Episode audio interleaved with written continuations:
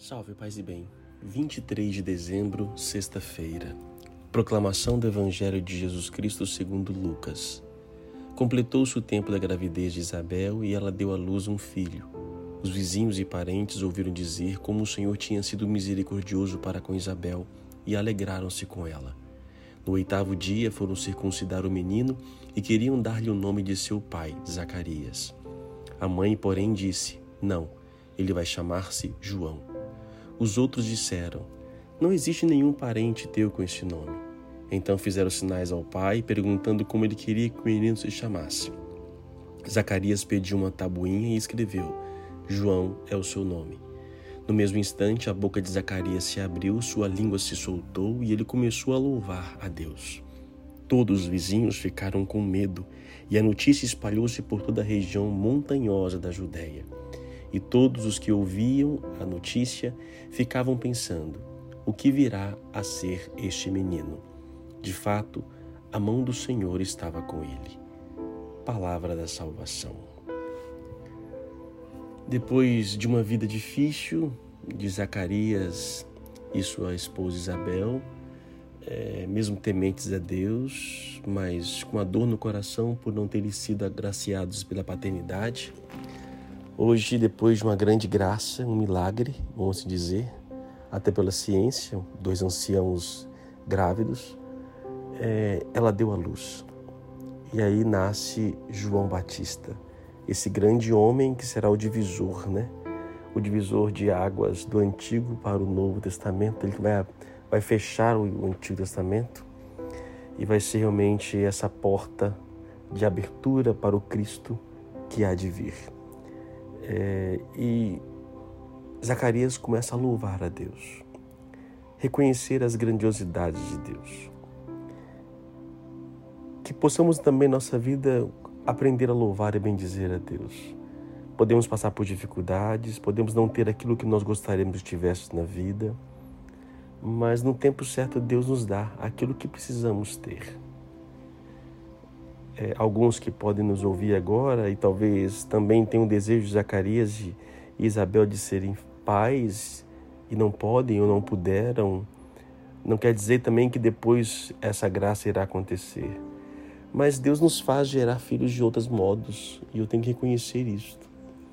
Que nossa vida nunca é, in, nunca é infértil, nunca é estéril, a não ser que eu queira.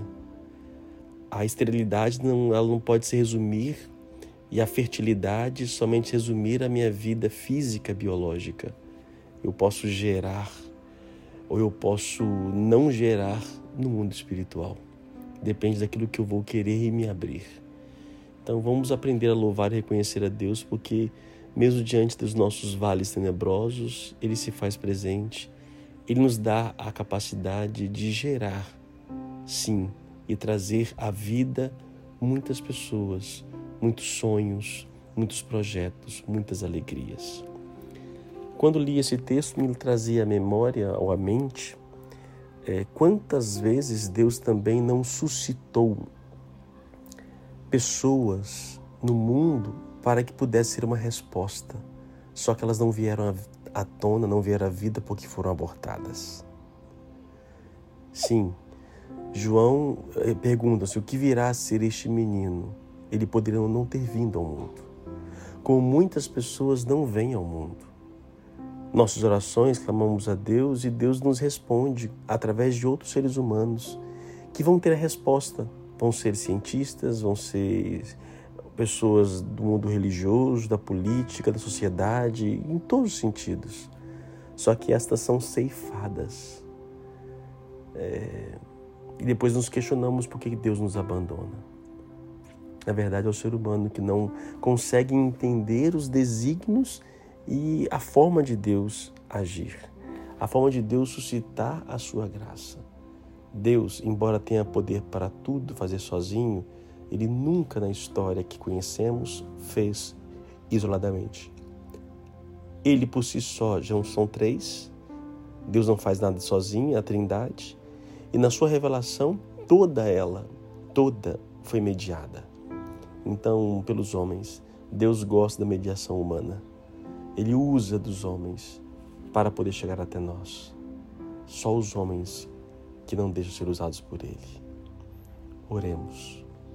Senhor Deus, hoje também vos louvamos e bendizemos. Agradecemos pela vida, agradecemos por, nos, por cumprir as promessas em cada um de nós, por nos fazer enxergar depois de trevas, dificuldades e dores, de nos levantar, de nos fazer gerar vidas, não somente biológicas, mas vidas para vós. Nós louvamos e bendizemos, Senhor, porque és o nosso Deus e Salvador. Receba a nossa gratidão hoje e sempre. E que Deus te abençoe, Pai, Filho e Espírito Santo. Amém. A palavra é louvar. Louve de modo especial no dia de hoje.